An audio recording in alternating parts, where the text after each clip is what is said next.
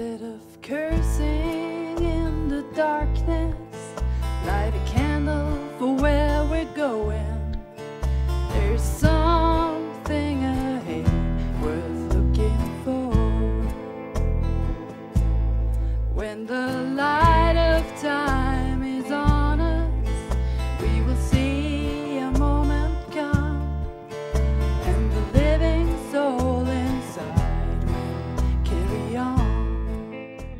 Muy buenos días, iglesia. Espero se encuentren bien. Eh, seguimos en esta serie Sal y Luz, estudiando el Sermón del Monte.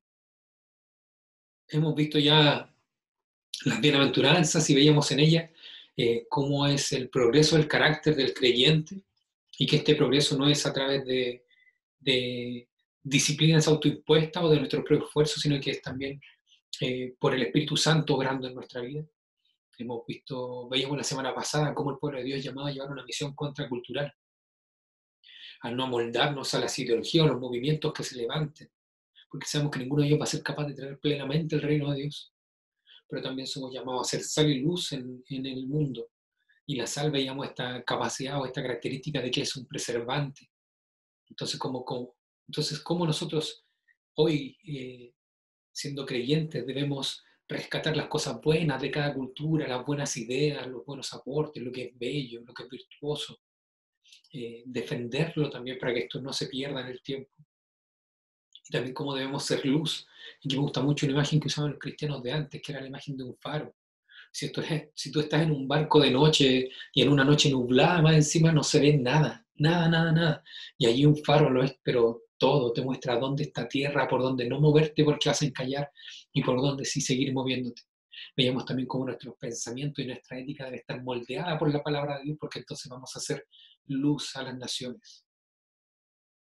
Hoy día seguimos estudiando el Sermón del Monte y vamos a, hacer, eh, vamos a estudiar un, un texto donde Jesús habla acerca del homicidio. Pero antes de entrar propiamente tal al estudio de esto, quiero desarrollar de manera muy breve y resumida el tema de la pena de muerte, porque esto está de fondo eh, sobre lo que Jesús va a explicar hoy. Y pregunta muy sencilla, ¿debe un creyente estar a favor o en contra de la pena de muerte? Yo sé que la posición más popular o la más común que uno encuentra es la de que un creyente debe estar en contra de la pena de muerte y hay argumentos como que la vida, eh, que solo Dios puede quitar la vida, entonces que no nos correspondería a nosotros quitarle la vida a otra persona. Otro argumento muy común es el hecho de que eh, es una falta de misericordia y que nosotros como creyentes debiésemos por misericordia no quitarle la vida a otra persona, que incluso esta persona más adelante en el tiempo puede llegar a convertirse y ser salva. Eh, otro argumento muy popular es que esto es parte del Antiguo Testamento, entonces estas leyes eh, quedaron abolidas cuando Cristo al cumplir su ministerio de manera perfecta es crucificado en la cruz. Entonces todo este, toda esta ley del Antiguo Testamento ahora está obsoleta para los creyentes posterior a eso. Yo sé que estos argumentos son muy comunes y que, que justifican este pensamiento de que la pena de muerte no es algo que el creyente eh, debiese defender. Pero bíblicamente hablando, la pena de muerte es un mandato de Dios que no ha sido anulado. Esto lo encontramos en el sexto mandamiento, no matarás. Pero también lo encontramos mucho antes, en Génesis 9, cuando Dios hace el pacto con Noé. Y el contexto de, del tiempo de Noé era que la humanidad se había multiplicado en gran manera, pero junto con la humanidad también se había multiplicado mucho la violencia.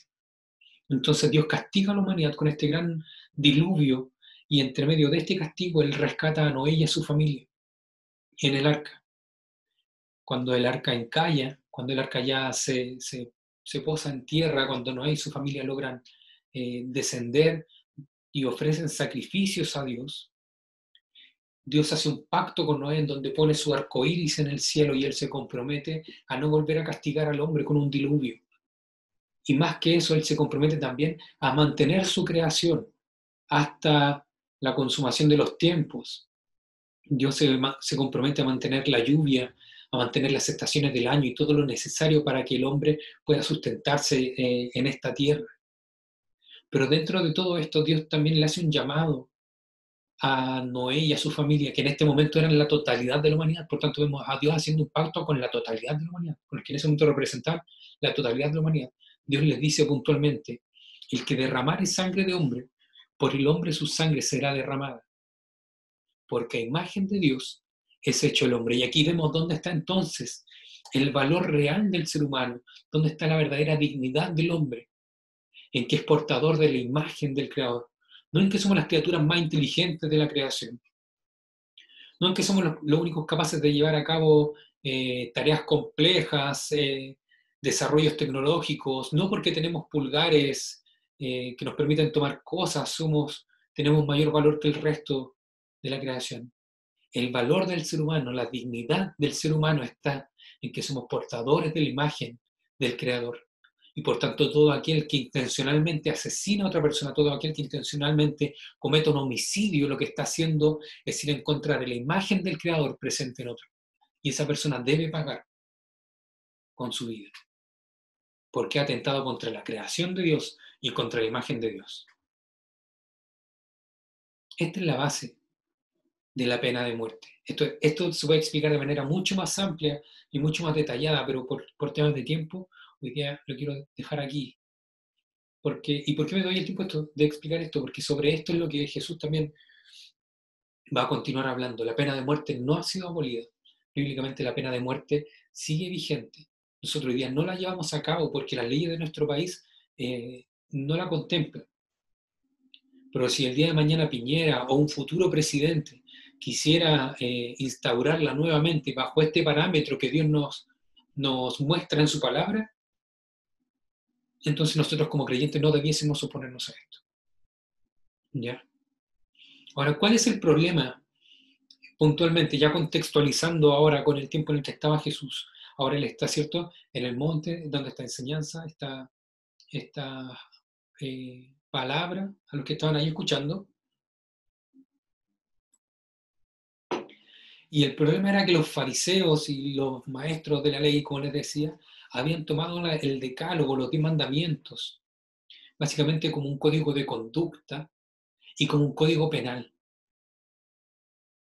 Y aquí hay una primera pregunta que quiero dejar planteada para nosotros, a pesar de que no entramos al texto como tal, pero quiero dejarle planteada. ¿Es la ley de Dios solamente un código penal? ¿Es para nosotros simplemente una manera de ejecutar juicio contra otro? Jesús lo que nos va a mostrar a lo largo del desarrollo de este texto es que esto no es así. Que a pesar de que sí, efectivamente, uno puede evidenciar cuando alguien ha cumplido o no cumplido esta ley, la función de la ley no era ejecutar el castigo o no era eh, dar el castigo apropiado a un, a, un, a un error cometido, sino que era el moldear el corazón del ser humano conforme al carácter de Dios. Cuando Dios entrega estos diez mandamientos al pueblo de Israel con Moisés, Él lo que hace es plasmar su carácter en estos diez mandamientos para que el pueblo pueda amoldar su corazón al carácter de Dios y así ser luz a la nación. Esto es lo que Jesús viene ahora a recordarle a los que están aquí escuchando. Por tanto, ahora vemos que Jesús se refiere al sexto mandamiento, pero no para anularlo, sino que para mostrar eh, cuál era el principio que motivaba este mandamiento. Y de esta manera también enseñarle a las personas cómo no bastaba con sentirse libre de este sexto mandamiento porque nunca había asesinado o cometido homicidio contra, contra alguien, sino que era algo mucho más profundo y que tienes que analizar tu corazón para saber si es que has ido en contra de este mandamiento de Dios o no. Esto es lo que Jesús nos va a mostrar el día de hoy. Eh, este sermón tiene por título Una hermandad contracultural y quiero que veamos tres características de una hermandad contracultural. La primera de ellas es que eh, debemos ser una hermandad contracultural en el corazón. Y esto lo vamos a ver en los versículos 21 y 22. Ustedes han oído que se dijo a sus antepasados, no mates, y todo el que mate quedará sujeto al juicio del tribunal.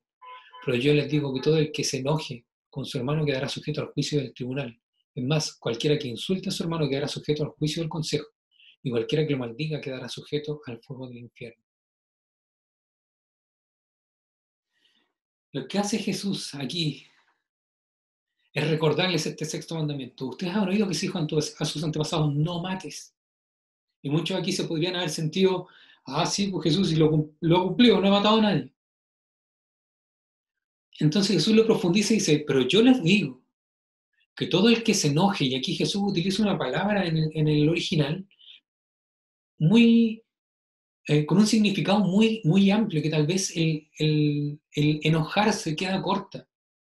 Esta palabra que Jesús utiliza, que aquí la, la traduce por enoje, es una palabra que implica alguien que tiene algo contra otra persona y que le gusta estar alimentando este sentimiento este enojo que te gusta mantener en el tiempo contra un hermano, este enojo que te gusta, a, que te gusta, que te lleva a cortar la comunión con una persona y que te gusta mantenerlo, que no quieres solucionarlo, este enojo que se mantiene, podríamos llamarlo incluso este enojo que se manifiesta como rencor.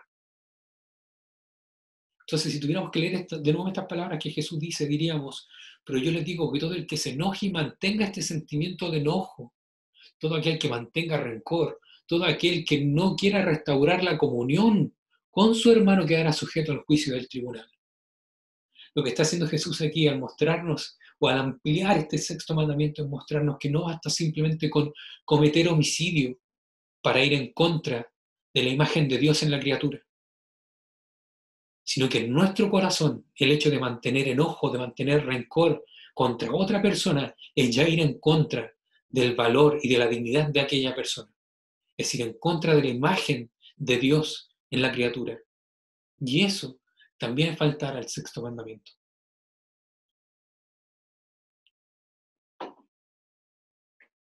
Jesús también nos muestra aquí una progresión de cómo nuestro corazón pecaminoso va dándole eh, rienda suelta va progresando en esto. Al principio nos muestra esto del enojo, pero después pasa a decir, es más, cualquiera que insulte a su hermano quedará sujeto al juicio del consejo. Y la palabra que aquí la NBI traduce por insulto, en otras traducciones antiguas se traduce por necio. Cualquiera que llame necio a su hermano quedará sujeto al juicio del consejo. Y la palabra que utiliza Jesús en el original es la palabra raca, que es una palabra que se utiliza como un insulto, pero un insulto muy como muy liviano, un insulto que no duele, es como llamar a alguien vacío, como llamarle un cabeza hueca si tuviéramos que, que a lo mejor traducirlo hoy día en nuestro contexto. Entonces Jesús le está diciendo, es más, cualquiera que llame cabeza hueca a su hermano, quedará sujeto al juicio del consejo.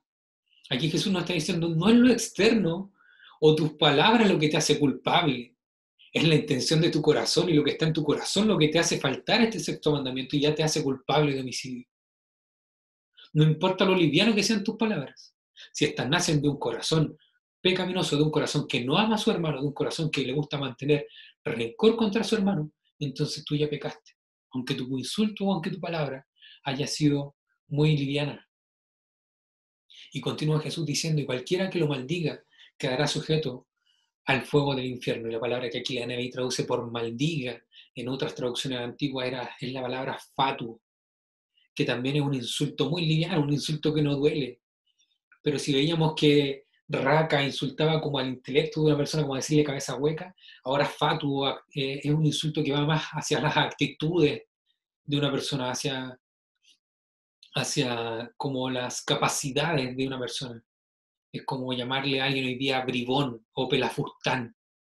Son insultos que no nos duelen, pues nos dan risa, como papanatas. ¿Qué? Que alguien te llame papanatas. Ya, bueno, era. No sabes si te está insultando o si te está agarrando al deseo. Básicamente lo que está diciendo Jesús aquí intencionalmente es eso. No importa lo liviano que sean tus palabras. Si en tu corazón hay algo contra tu hermano que te lleva a criticarlo, a tratarlo de, poco inteligente o que te lleva a criticar sus actitudes, entonces tú ya eres culpable de este sexto mandamiento. Y saben que este tipo de actitudes son más comunes de lo que nosotros creemos. Y yo me acuerdo, por ejemplo, cuando trabajaba de, mecánico, eh, frases como, no, si el loco tiene fuerza, es bueno para la pega, pero como que le faltan palitos para el puente. Eso, hermano, ya es ir en contra de la dignidad de una persona y mirar en menos la imagen del creador en él o en ella. Frases como, no, si el loco es seco, es terrible inteligente, pero es tan pesado y tan arrogante. Ese tipo de frases nacen de un corazón que ya tiene algo contra su hermano y que lo ha mantenido aquí. Y eso ya nos hace culpables de este sexto mandamiento. Ya hemos ido en contra de la imagen del Creador en aquel hermano o hermana. Lo que se desliza tras este tipo de frases es que nuestro hermano, en algún sentido, es inferior a nosotros. Y eso nos da pie para menospreciarlo, para mirarlo en menos y para mantener contra él una actitud distante o de falta de una sincera comunión. Y eso ya es ir en contra del sexto mandamiento. Yo me acuerdo cuando era chico, que siempre me retaban, pero chico, chico, de haber tenido unos cinco años y, y, mi hermano de haber tenido unos dos o tres años, que a mí siempre me retaban porque era el mayor, entonces si pasaba algo, era culpa mía por ser el mayor, por no haber cuidado de mi hermano, por no haberlo frenado a tiempo. Y eso me tenía muy molesto, yo tenía rencor contra mi hermano, cacha, yo ya era, era niño, tenía cinco años y ya tenía este, esta actitud. Y me acuerdo que una vez mi mamá pilló a mi hermano con las manos en la masa y se puso a retarlo ahí mismo. Y yo aparezco de atrás y cuando veo que, que están retándolo a él, mi corazón dijo, por fin, por fin, por fin lo pillaron, por fin lo están retando a él. Y les prometo que yo empecé, bien mami, pégale mami, rétalo mami, a echarle barra a mi mamá. Eso, eso ya es una actitud digna de ser condenado. Porque en mi corazón yo estaba guardando un rencor contra mi hermano, estaba manteniendo un sentimiento de falta de comunión contra él y deseándole, deseándole un castigo. Estaba mirándolo en menos y menospreciándolo. Y cuando veo que mi mamá finalmente lo pilla, todo ese enojo que yo había guardado, todo ese enojo que yo mantuve, salió a flote. Lo que yo quería era básicamente era matar a mi hermano. Lo que yo estaba haciendo era, es, según lo que Jesús nos enseña aquí, me hace digno del infierno, porque lo que yo estaba haciendo era menospreciando la imagen del Creador en mi hermano. Mi mamá, en ese momento, cuando vio que yo le estaba echando barra, mamá antigua, dejó a mi hermano de lado, me pescó a mí y me empezó a dar mi palmazo. que cómo se me ocurría tener ese tipo de pensamientos, cómo se me ocurría querer que mi hermano sufriera. Hermano, si estás viendo este sermón o si eh, lo llegas a escuchar un día, te pido perdón ahora, hermano. Y mamá, si está escuchando este sermón, todavía tengo marcado los palmazos en el poto. si uno mira con detención, todavía hacen las huellas digitales ahí, los cachetes. Pero básicamente es eso, por muy vano que pueda parecer, por muy superficial que pueda parecer nuestra actitud contra otro, si nace de un corazón que mantiene un sentimiento de rencor o de enojo contra una persona, entonces nosotros ya estamos faltando al sexto mandamiento y estamos yendo en contra de la imagen de Dios en la criatura. Por tanto, somos merecedores también de castigo.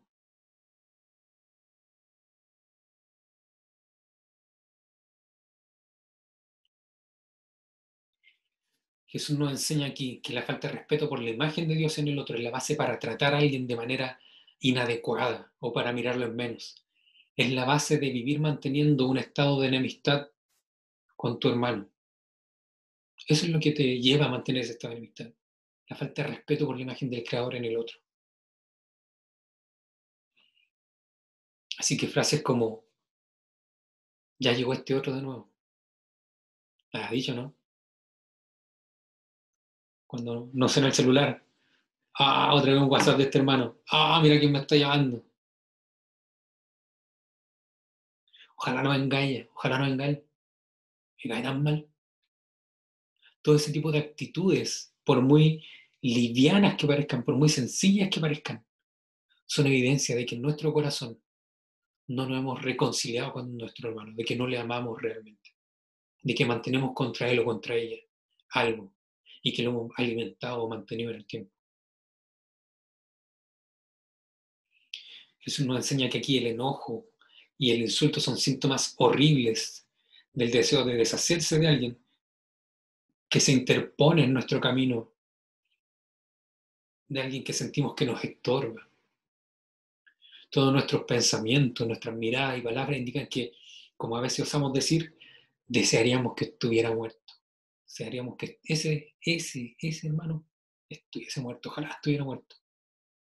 Aunque no lo decimos tan literalmente, nuestras actitudes, nuestro enojo, nuestros insultos dan evidencia de eso. Lo que Jesús nos está enseñando es que esta ira pecaminosa, este enojo pecaminoso, el tipo ya que nos lleva a decir palabras amargas o mantener actitudes contra nuestro hermano, tiene la misma naturaleza que el homicidio y un corazón pecaminoso. Por tanto, debemos ser una hermandad contracultural, primeramente en nuestro corazón. Segundo que quiero que veamos en el día de hoy, segunda característica,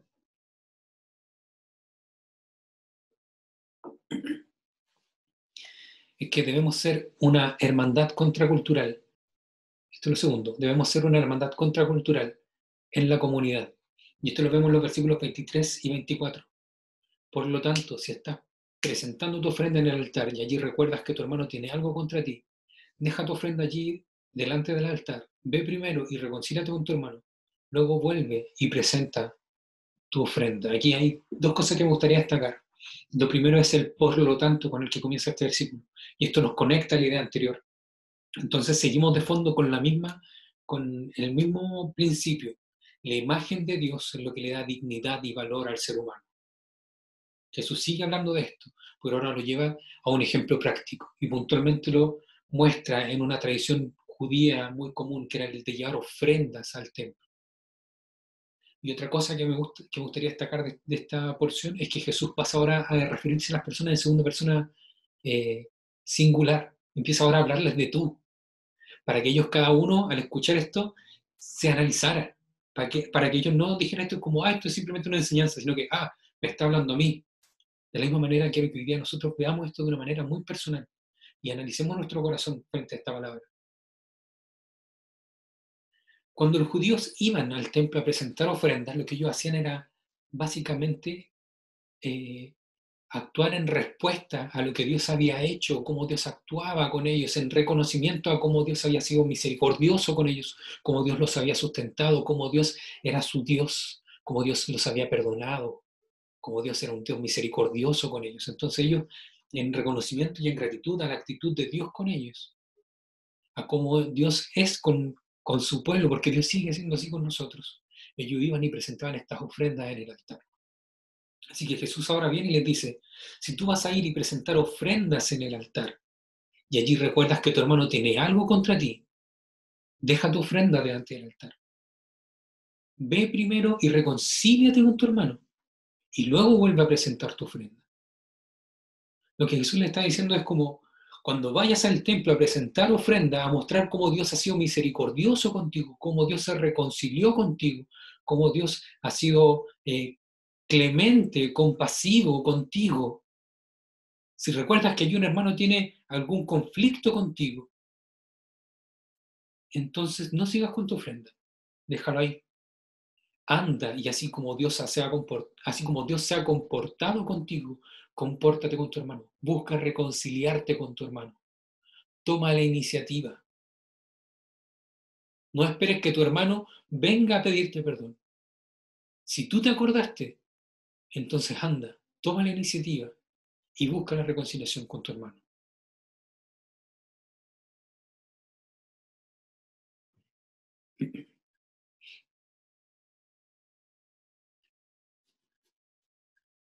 Algo que me gusta mucho también de, este, de, este, esta perícopa es que Jesús no le dice, eh, si vas a ofrecer, si llevas tu ofrenda y te acuerdas que un hermano tiene algo contra ti, entonces renuncia a tu ofrenda. Jesús no les dice eso, le dice, déjala a un lado.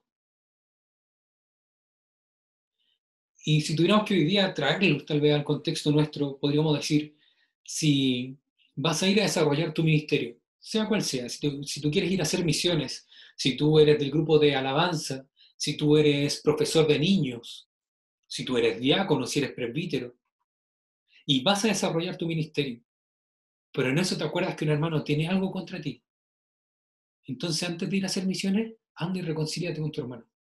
Antes de subirte a tocar la guitarra, antes de subirte a tocar la batería, anda y reconcíliate con tu hermano.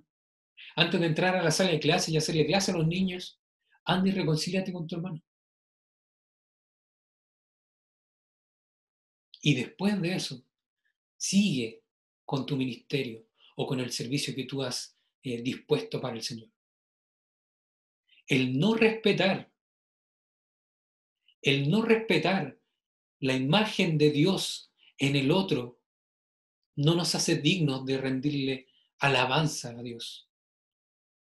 Esto es algo incompatible. Yo no puedo decir, Señor, yo te amo y te agradezco por todo, pero yo no voy a amar a mi hermano ni le voy a perdonar las fallas que él ha tenido conmigo. Estas son cosas irreconciliables, incompatibles. Reconcíliate con tu hermano, busca la reconciliación y toma la iniciativa. Cuando no respeto la imagen de Dios en el otro, no estoy en condiciones de adorar a Dios. Cuando odias a otro, él sigue siendo imagen y semejanza de Dios. Jesús dice en, la Biblia, si no eres capaz de amar a tu hermano que ves, ¿cómo serás capaz de amar a Dios, a quien no ves? Busquemos la reconciliación dentro de nosotros como cuerpo, como hermandad, como comunidad. No dejemos que nuestro enojo prospere, progrese dentro nuestro. Matemos nuestro orgullo y vayamos donde nuestro hermano, si sabemos que tiene algo contra nosotros. Tomemos la iniciativa. Jesús aquí no nos está diciendo si esto es culpa tuya. Él te está diciendo, si tu hermano tiene algo contra ti, no importa de quién sea la culpa, pero si hay algo que estorba en la comunión de ustedes, entonces tú toma la iniciativa y resuélvelo. Porque Él es portador de la imagen de Dios.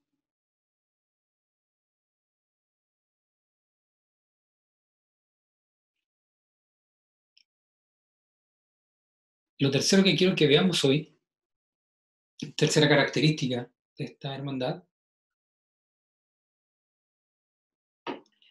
lo tercero es que debemos ser una hermandad contracultural en la sociedad. Y esto lo vamos a ver en los versículos 25 y 26. Si tu adversario te va a denunciar, llega un acuerdo con él lo más pronto posible. Hazlo mientras vayan de camino al juzgado, o sea que te entregue al juez y el juez al guardia y te echen en la cárcel te aseguro que no saldrás de allí hasta que pagues el último centavo. Si Jesús nos ejemplificaba en el, segundo punto con respecto a nuestras relaciones dentro de nuestra comunidad de creyentes, ahora Jesús también nos ejemplifica con respecto a nuestras relaciones en la sociedad, no necesariamente con alguien que es un creyente.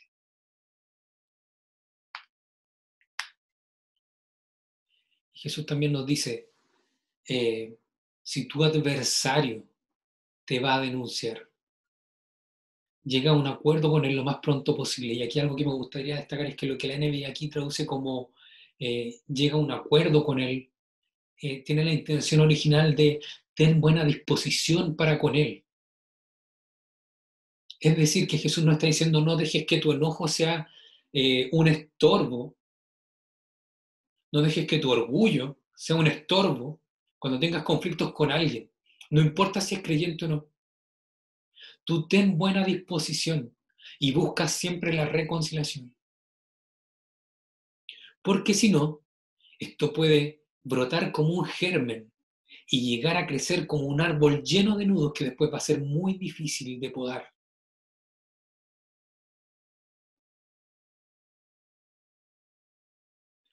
Y el ejemplo que Jesús usa también es de algo muy típico de la época de ellos, y era que cuando tú tenías una deuda con alguien, una deuda monetaria, o cuando tenías un problema que no habías logrado eh, resolver con tu hermano, esto se llevaba ante un juez y él era quien tenía que eh, dictar la solución al problema. Y si era necesario que pagaras con cárcel, tú tenías que pagar con cárcel. Entonces lo que Jesús está diciendo aquí también es algo muy cotidiano para nosotros, o para ellos en este tiempo que podemos traerlo a nuestro, a nuestro tiempo. Cuando tú tengas un conflicto con una, con una persona que no es creyente, no dejes que tu orgullo te guíe en ese momento. Quítalo, quita tu enojo. Mata tu orgullo y ten buena disposición para con esta persona. Llega a un acuerdo con él cuando vayan en camino al juzgado, es decir, llega a un acuerdo con él antes de que esto llegue hasta sus últimas consecuencias. No dejes que esto escale a proporciones sociales que después vamos a tener que lamentar. Busca la reconciliación ahora que se puede. Ten buena disposición para con todos y busca la reconciliación para con todos. Y Jesús aquí al utilizar el tema de, eh, de pagar hasta el último centavo, nos habla también del tema monetario.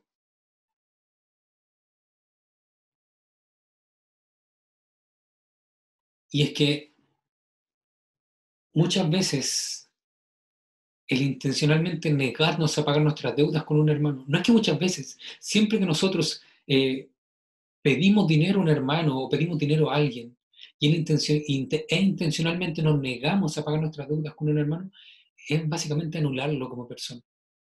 Es abusar de alguien. Es utilizar a una persona para saciar mis necesidades sin preocuparme de lo que pueda generar en la otra persona es anular las necesidades que él tiene y para las cuales tenía destinado ese dinero. Y si inicialmente lo hice con la intención de no restituirle lo que me prestó, eso es dejar de considerarlo como alguien digno de respeto. Es simplemente dejar de considerarlo como alguien y pasar a considerarlo como un algo de lo que puedo sacar provecho.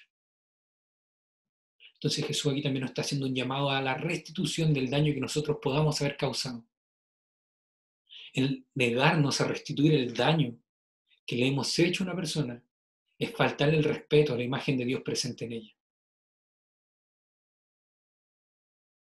Y otra cosa que nos muestra también esta pericopa es que cuando Él nos dice, eh, llega a un acuerdo lo más pronto posible, hazlo, mientras vayan de camino al juzgado. Jesús nos está llamando a, también a escuchar los argumentos del otro, no a cerrarnos en lo que yo creo o en lo que yo he visto, sino que también a tener un oído presto para saber qué es lo que le molestó al otro, cuál es el problema que él ve y cómo podemos llegar a solucionar esto. Y si al conversar con tu adversario te das cuenta que él tiene razón y eres tú el que está en lo incorrecto, ¿qué vas a hacer? ¿Mantenerte igualmente en tu orgullo? ¿Y dejar que las cosas sigan su cauce natural hasta que ya no podamos volver atrás? si al conversar con otro te das cuenta que verdaderamente eres tú el que había cometido el error. Entonces aprovecha de disculparte y busca remediar tu error y reconciliarte con tu hermano o con la persona con la que tengas este conflicto. Porque una vez que el juez dicte sentencia sobre ti, ya no habrá oportunidad de disminuir o facilitar que pagues por tu error. No esperes a llegar hasta las últimas consecuencias manteniéndote en tu orgullo, porque cuando tu error te golpee en la cara y tengas que lidiar con las consecuencias será muy tarde para arreglarlas de buena manera. No le des rienda suelta a tu enojo, ni menosprecies al otro como un algo. Querido hermano, querida hermana, o quien nos esté oyendo a través de, de esta plataforma, es mejor solucionar el problema en su origen que lidiar después con las consecuencias de la desobediencia a Dios y las consecuencias sociales que esto trae. Cuando dejamos de respetar la imagen de Dios en el otro, nace un germen que brota después como un árbol lleno de nudos y conflictos y que va a dar frutos que después nos van a caer en la cara. No dejemos que eso pase. Es mejor perdonar la, es mejor perdonar la ofensa que perpetuar la ofensa. Respetemos la imagen de Dios en el otro. Respetemos el valor de la otra persona porque es portadora de la imagen de Dios. Y démonos cuenta cómo esto también va a traer beneficios sociales para, para todos, no solamente para ti. Eso es lo que Jesús nos muestra también allí.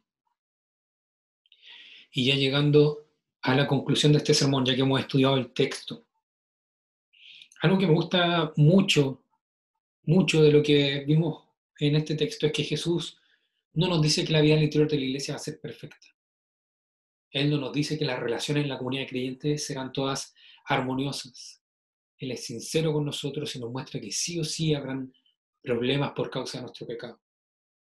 Pero que ante esto no debemos darle rienda suelta a nuestro corazón, ni justificarnos con él, sino que tenemos que luchar contra nuestra naturaleza caída, tragarnos nuestro orgullo y privilegiar el amor y la reconciliación como medio a través del cual glorificamos a Dios. Pero nacen preguntas con esto. ¿Es todo enojo malo entonces? No, no todo enojo es malo. No todo enojo es malo. Lutero, un hombre que le tocó vivir cosas muy difíciles y que yo estoy seguro que se enojó más de una vez, él decía que hay un enojo que es bueno y él lo definía como un enojo motivado por el amor, aquel enojo que no, desea mal a nadie, aquel que es amigable con la persona, pero hostil con el pecado. Ese es un enojo sano, un enojo que no se manifiesta a través de, de malas actitudes para con otro, sino que un enojo que se manifiesta igualmente en amor, pero que es hostil con el pecado. Jesús nos está mostrando aquí que hay un enojo que nos hace culpables de este sexto mandamiento, de atentar contra la imagen de Dios en la criatura. Y es ese enojo injusto, producto del orgullo, de la vanidad, que nos lleva a aborrecer a otro, que nos lleva al desearle el mal a otro, que nos lleva incluso a pensar en la venganza. Ese enojo, ese enojo nace de un corazón pecaminoso que desea la muerte de la otra persona. Y eso nos hace culpables delante de Dios. Es ese enojo que se da porque las cosas no se hacen como yo quiero. Y no porque las cosas no se hacen como Dios dice. Seamos sinceros, ¿y cuántas veces al día nos enojamos? ¿Y cuántos de esos enojos son porque las cosas no se hacen como yo quiero? el 99% y me quedo corto. ¿Y cuántas veces nos enojamos porque las cosas no se hacen como Dios dice? Un 1% y creo que estoy siendo generoso. Atendamos al llamado de Cristo. Analicemos nuestro corazón, cortemos nuestro orgullo, valoremos al otro, valoremos la imagen de Dios en la criatura y vivamos una hermandad contracultural.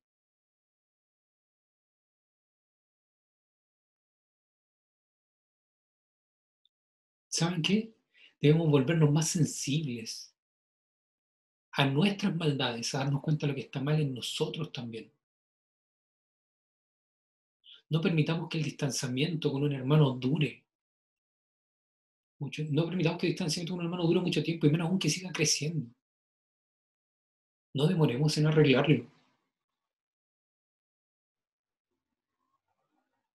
La Biblia dice también que no debemos siquiera permitir que el sol se ponga sobre nuestro enojo, sino que inmediatamente, tan pronto como nos seamos conscientes de que hemos roto la relación con un hermano, eh, debemos tomar la iniciativa para reparar esta relación.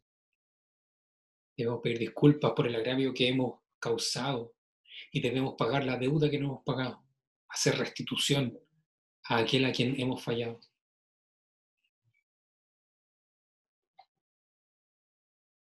Si queremos evitar cometer homicidio a los ojos de Dios, debemos dar cualquier paso positivo posible para vivir en paz y en amor para con todas las personas, porque todas las personas son portadoras de la imagen del Creador.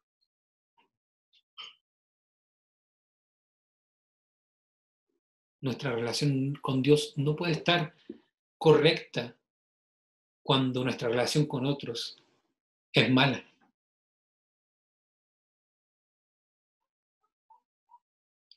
Jesús enfatiza en este texto una lección central, que la raíz de los males está en el corazón, donde hay que poner el amor en lugar del odio y la indiferencia y la sinceridad en lugar de la hipocresía y el egoísmo. Debemos poner el amor en lugar del odio y la indiferencia. Y debemos ser sinceros en lugar de ser unos hipócritas y egoístas. Reconocer que odias a alguien no basta. Ser indiferente con alguien para evitar conflictos no es la solución. Dios nos manda a amar así como Él nos ha amado. Porque Dios no ha mantenido contigo un enojo a pesar de que le has fallado montones de veces. Porque Dios sigue siendo benevolente para contigo y sigue buscándote cada domingo y mostrándote su amor cada día porque Él sigue sustentando tu hogar. Porque Él sigue renovando sus misericordias contigo cada mañana, a pesar de que muchas veces no lo has buscado, a pesar de que muchas veces no le has pedido perdón, a pesar de que muchas veces le has fallado. Dios no guarda rencor con nosotros.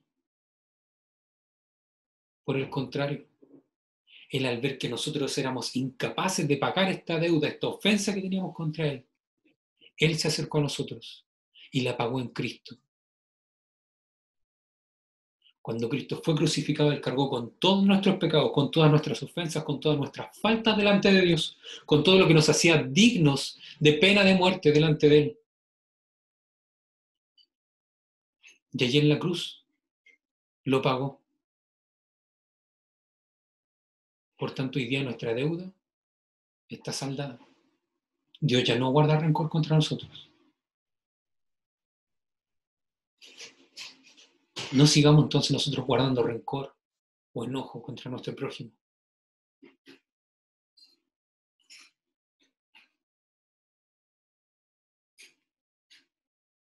Si dices amar a Dios, pero no estás dispuesto a perdonar, no estás dispuesto a pedir disculpas, si no buscas una sincera reconciliación con tu hermano, entonces realmente no amas a Dios. Esto simplemente no concuerda. Pero ¿qué hago entonces si no siento de pedir perdón? ¿Qué hago entonces si en verdad no tengo ganas de pedir perdón? Sé que hay algo entre nosotros dos, sé que hay algo que me distancia de mi hermano, pero no tengo ganas de pedirle perdón. Si no sientes de pedir perdón, pero sabes que es lo correcto, entonces hazlo. Deja que tus acciones y tu conciencia vayan moldeando tu corazón. Y con la práctica aprenderás a amar. No esperes que esto nazca como un sentimiento. Si sabes que es lo correcto, hazlo. Y esto también te va a ir ayudando a madurar tu sentir. Pero otra cosa que nos podría tal vez molestar o que nos podría surgir en la cabeza, en la cabeza es, eh, si, si yo voy y le pido perdón a mi hermano o a la otra persona, pero él insiste en mantener esta actitud, entonces, ¿cómo debo yo reaccionar? ¿Qué debo hacer? Jesús también nos da la respuesta, poco más adelante en este mismo capítulo, cuando Él dice, perdona nuestras deudas, como también nosotros hemos perdonado a nuestros deudores. Nuestro deber independiente de la actitud del otro es perdonar, así como Dios nos ha perdonado, y amar así como Dios nos ha amado. Entonces, el sexto mandamiento no es un asunto que comprende el corazón. Perdón, el sexto mandamiento es un asunto que comprende el corazón, no simplemente un acto exterior. Y ahora volvemos a la pregunta que hicimos inicialmente. Para nosotros, ¿Es la ley de Dios solamente un código penal? No, no puede ser así.